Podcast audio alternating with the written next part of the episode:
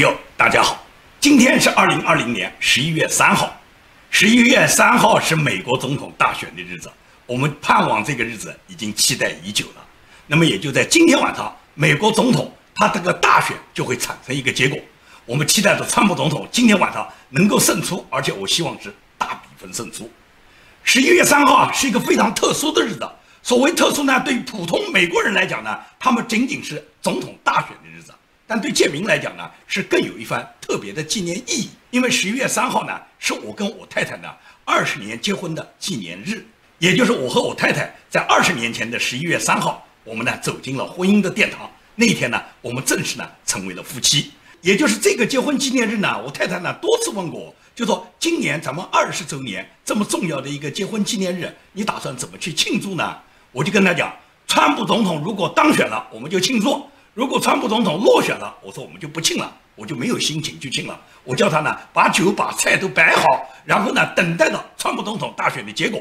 结果出来以后，川普总统如果当选了，那我们就庆祝；如果没当选呢，那就算了。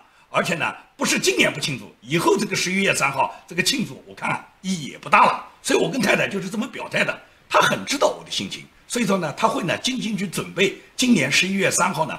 我们家里面这个喜庆的晚宴，也就是他心里面知道，川普总统一定会当选，我们这个喜庆的晚宴呢一定会举行。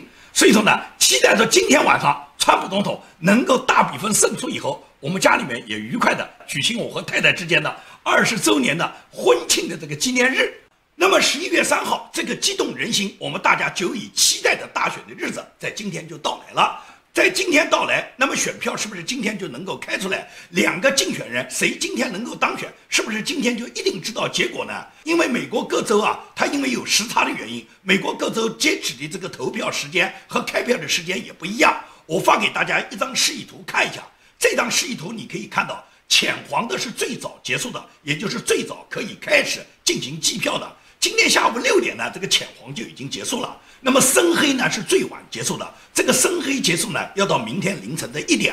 美国东部的州呢结束的比较早，开票的时间也就比较早，最早的六点就开出来。即使是纽约，也不过是在晚上九点钟就可以开始计票了。而西部的州呢都比较晚，那么最晚的就是大家从地图上看到这个深黑颜色的州，都是加州和华盛顿州。这些州呢，他们截止投票的时间和开出选票的时间呢，都要到明天凌晨的一点。因此来讲，就是美国各州呢，虽然开票的时间不一样，但是呢，可以讲计票的时间就已经开始了。如果川普总统他这个选举形势很好，他能够获得大胜的话，就是选举人票已经过了两百七十票以后，无所谓加州他开的晚不晚，因为加州开出来也很难是支持川普的。当然了，很多朋友都盼到加州如果能够泛红，我也希望加州泛红啊。加州泛红可以讲要连开三天香槟。现在呢，很多选民都很焦虑，无论是 BBC 还是法广呢，都对美国很多选民人群呢做了一些调查。选民们焦虑的，我看大部分都是在加州、在俄勒冈州、在华盛顿州，也就是美国西部的州。美国西部的州都是民主党的票仓。他们都是坚定不移的支持民主党的，都是深蓝色州。那么这些选民焦虑是焦虑在什么地方呢？因为呢，他们支持的拜登呢，未必今天能够当选，民主党未必能够获得大胜，而大部分民主党的州呢，对川普呢是完全否定的。所以选民们的焦虑呢，我们也不难理解。只要美国公正的进行，不管选民最终是什么焦虑，那么大选的结果只要能够公正的推出。无论是美国选民，他们最终选择了川普，或者是选择了拜登，他都是美国的胜利。那么，川普总统能不能今天晚上胜出呢？这个问题呢，可以讲每一个人呢都在问：今天晚上究竟是谁赢？可以讲，支持拜登的人呢，都认为拜登肯定赢了；支持川普总统的人呢，肯定认为是川普总统赢了。那么，究竟是谁赢呢？川普总统他这两天的造势呢，一点都没有停下来。川普总统连续两天去了十场竞选集会。这十场竞选聚会呢，川普总统呢可以讲叫舟车劳顿。他在前一天就是一号晚上，他去了五场，就刚刚结束了这个佛州的演讲呢，已经到了当天夜里面凌晨都已经一点多钟了。然后没有几个小时以后，他又赶到北卡去演讲。十一月二号就是昨天，他又连续展开了五场的竞选演讲。我在前几天节目里面已经多次讲过了，川普总统他现在的竞选演讲已经不仅仅简单的是争取选民的支持了。更重要的，他是通过他不断的演讲来阐述他的治国理念，来告诉美国人民今年的大选多么重要。美国是决定他生死存亡的关头，美国是决定了他究竟是走向文明、走向光明，还是美国从此走向黑暗。美国从此被左派颠覆以后，然后美国会走向委内瑞拉、走向南非的道路。所以说呢，川普总统他为争取美国的伟大，为争取扳回美国，为美国的传统价值观的回归，他在拼命的努力。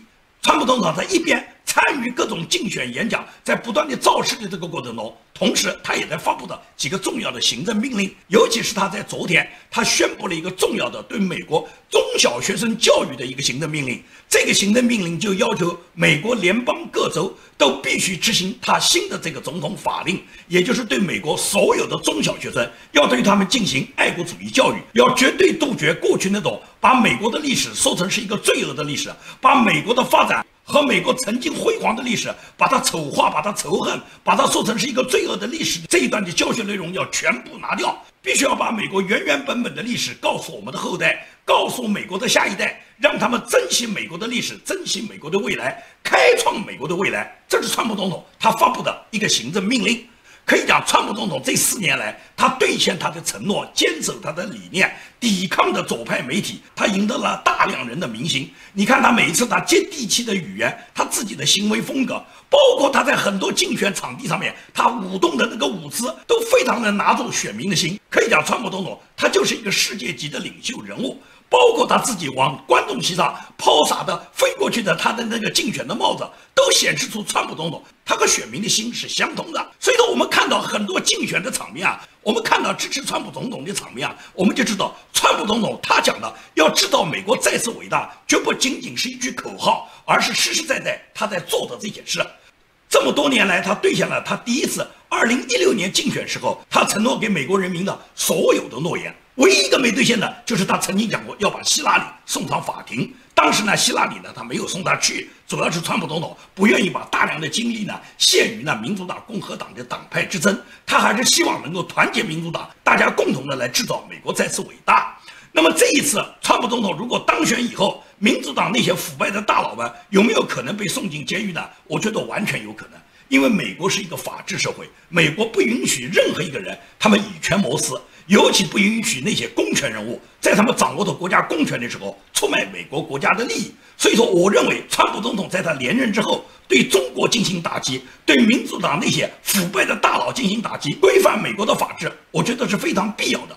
就在昨天十一月二号，白宫呢他就发表了题为《特朗普论中国》的一个文集。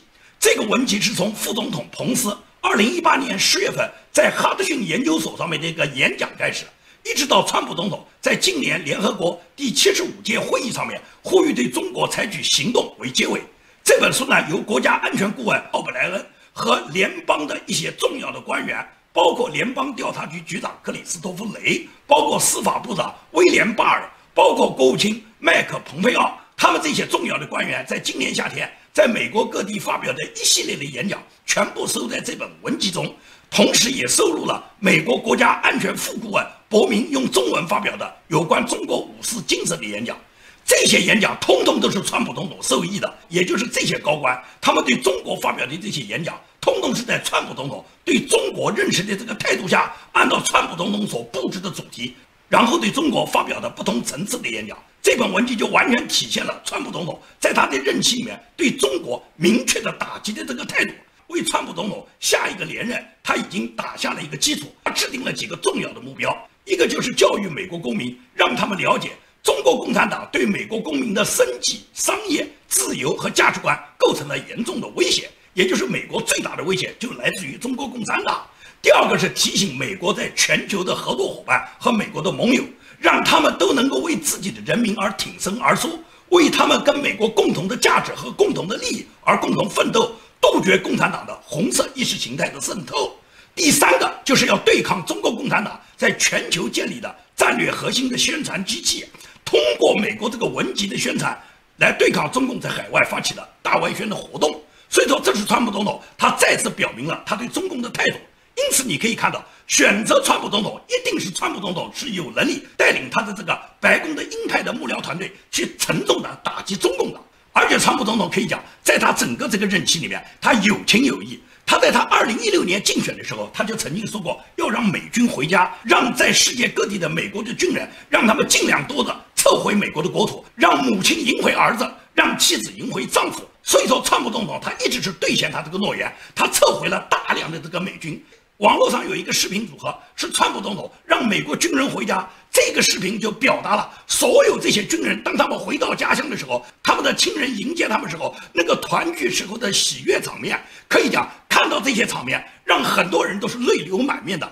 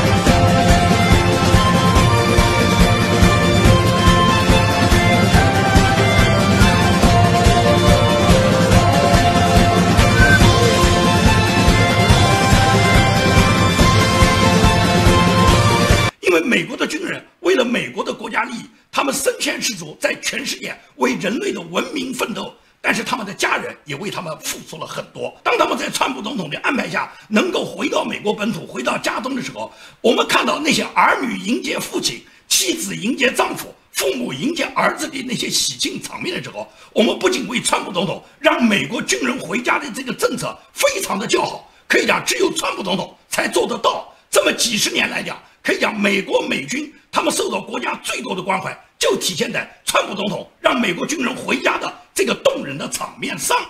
所以，川普总统在他第一个任期，他所向人民承诺的绝大部分的诺言，通通做到了。唯独一个建墙，是因为建墙资金没有到位，所以这个墙没有完全建好。同时，他曾经承诺过要把希拉里送进监狱的，他也没有去做。这主要是党派之争。关键是这几年，民主党已经他们做的非常非常过分，尤其是媒体。我们通过这次大选可以看到，美国的媒体现在已经没有是非观了。美国的媒体现在已经跟人民日报一样，完全是党派的媒体，是党派的喉舌。所有美国的主要媒体，无论是报媒、报纸媒体，还是他的这个电视新闻网，还是美国的网络媒体，还是美国的科技巨头的这个社交网络，基本上来讲，都是一边倒的攻击川普，一边倒的赞美拜登。所以这些媒体已经完全丧失了作为一个媒体公正的这个态度、公正的立场，把新闻的真实性传递给美国人民。所以在这种状态下，媒体的堕落就导致了美国社会价值观的整体的滑坡。这种滑坡就给美国带来了一个重大的宪政危机。什么叫宪政危机？目前来讲，这个大选就完全有可能产生一个重大的宪政危机。今天晚上的大选，如果没有一方完全大比分压倒另外一方，而是双方的选票差别不大，甚至只局限于某一个州的这个选举人票，也就是这个选举人票，如果算川普胜出，那么也就是川普赢得大选；如果算给拜登，那就是拜登胜出，也就是拜登赢得大选。发生这种情况，就类似于像两千年小布什跟戈尔的这个总统大选之争。那么那一次是由最高法院大法官最终投票以五比四来确定了小布什最后由小布什胜出了。那么今天晚上会不会发生这种情况？双方这个比分非常接近，也出现两千年时候小布什和戈尔相争的那一次大选的状况呢？完全有可能。而且出现这一次状况时候，和上一次的区别就大了去了。因为上一次那是仅仅是局限于在一个州，由一个州的州务卿宣布了他们这些所有的这个选举人票归小布什，而这一次有可能会出现在一到两个州，甚至是两到三个州。都出现这种类似于选票增值的问题，尤其是如果是拜登他们以微弱多数赢了，那么所有的川普总统这一派是不服气的，他认为民主党是作弊了。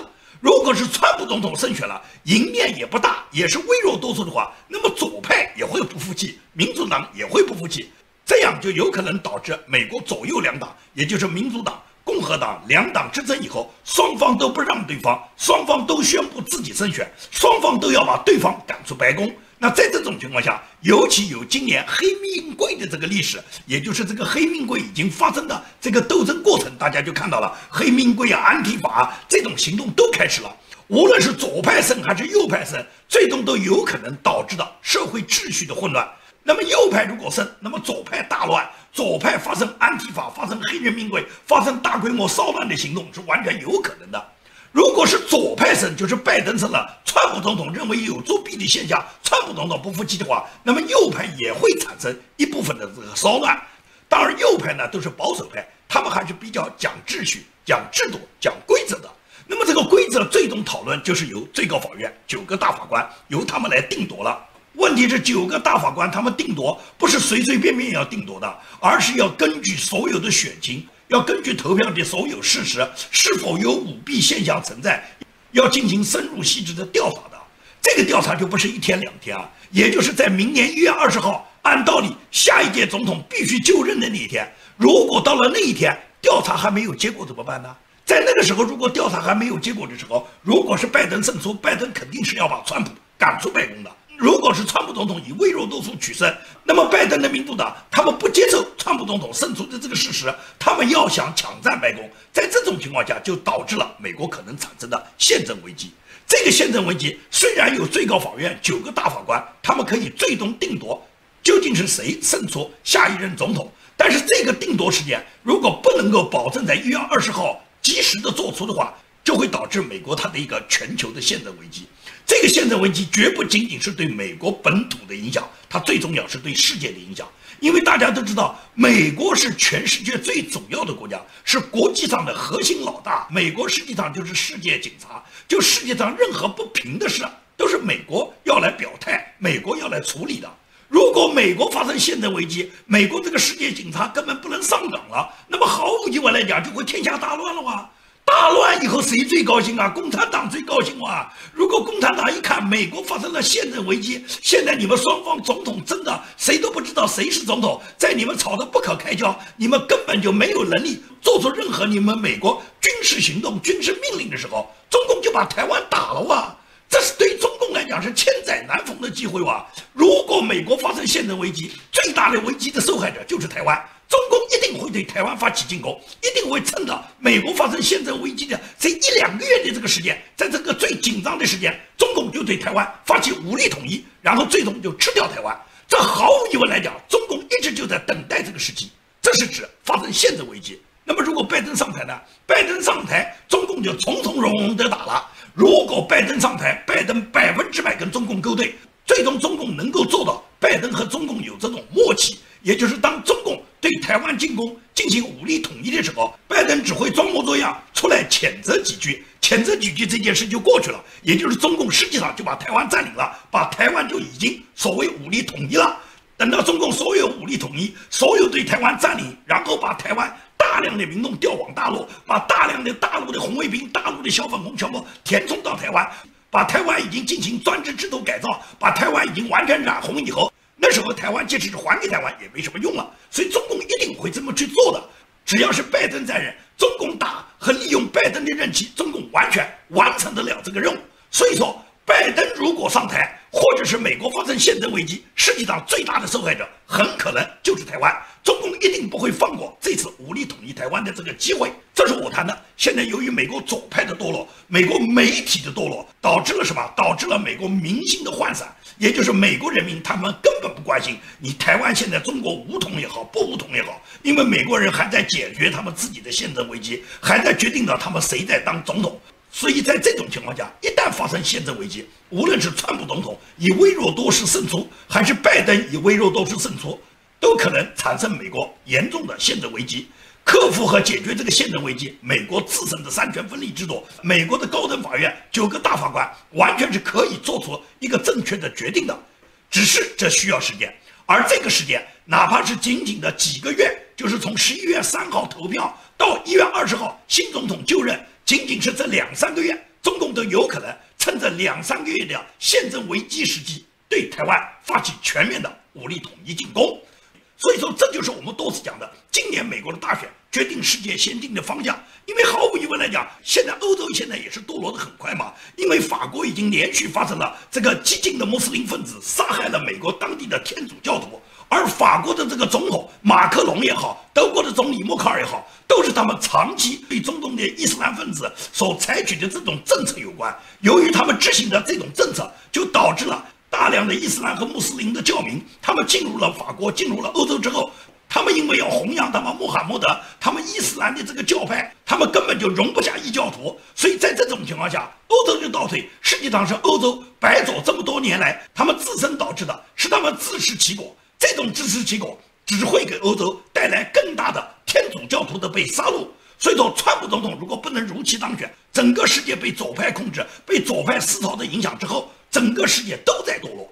因此，支持川普总统连任已经到了迫在眉睫的地步。那么，民主党他不会甘于失败的。可以讲，奥巴马作为前任总统，他在昨天十一月二号大选前一天，他还在不断的打电话给他自己选区的选民，要求这些选民支持拜登，投拜登的票啊。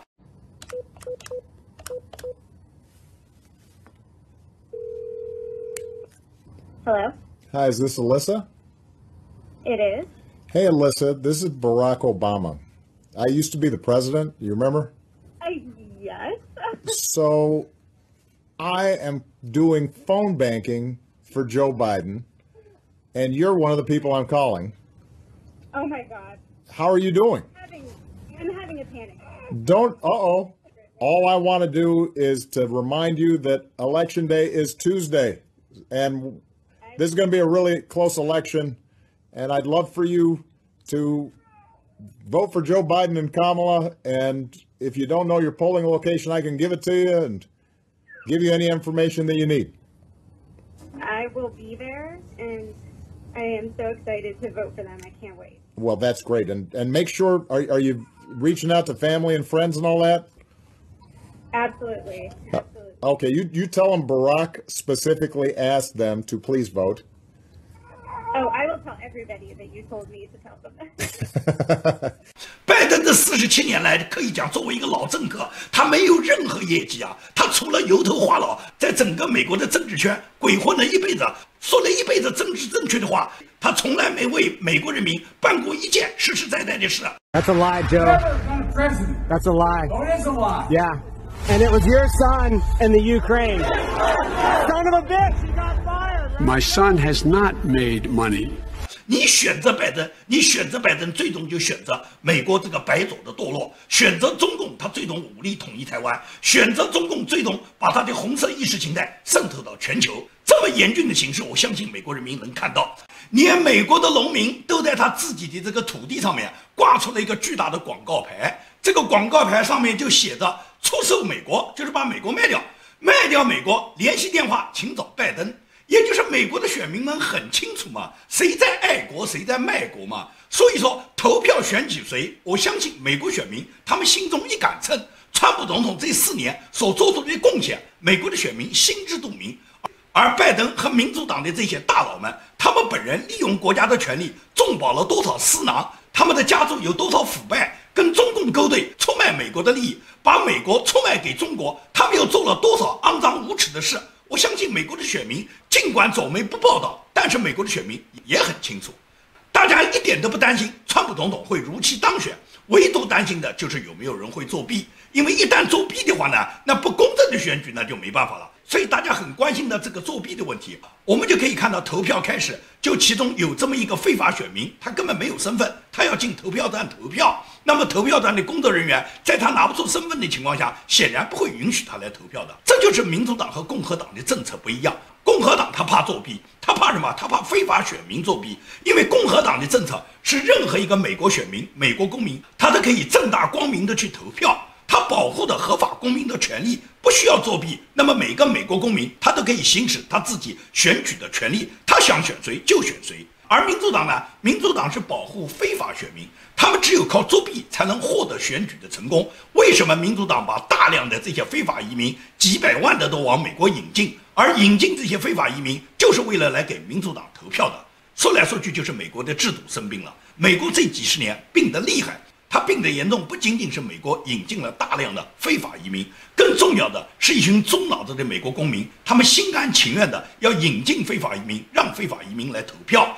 这种思维在美国民主党和左派人群中是泛滥的，是非常多的人是有这种思维的。这就是为什么川普总统需要他来拨乱反正。就是为什么川普总统他每次演讲，他每次造势演讲这个集会上有那么多支持的人，也就是美国人民从内心里面支持川普总统，支持彭斯副总统，希望他们能够继续当选，希望他们再干四年，希望他们能够回归美国的主流价值观，希望他们制造美国再次伟大。彭斯副总统他在竞选造势过程中，他曾经走进一家披萨店，到一家披萨店去吃披萨，他进这个店里面，正好这个店里面的顾客其中有一位老兵。这个老兵他本来就是来参加集会的，他看到彭斯副总统走进来以后，他就迎了上来。彭斯副总统见到这个老兵，他立马向这个老兵敬了礼，表达他对这位美国老军人的尊重。那么彭斯副总统在群众的热烈欢呼声中，他坐在他的餐桌前准备用餐，吃他的披萨。这时候人群中就有人喊出来：“二零二四年！”就对彭斯副总统喊出了“二零二四”这个话，希望彭斯副总统接上川普总统这一棒。二零二四年，彭斯副总统能缔结美国的再次伟大。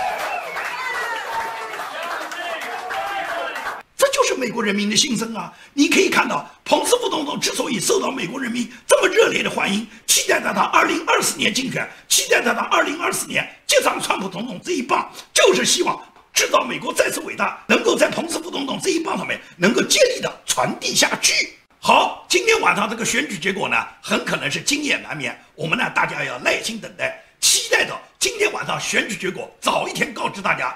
也期待着川普总统能够继他二零一六年以后再次当选，引领美国制造美国的再次伟大。好，今天的节目就跟大家做到这里，谢谢大家。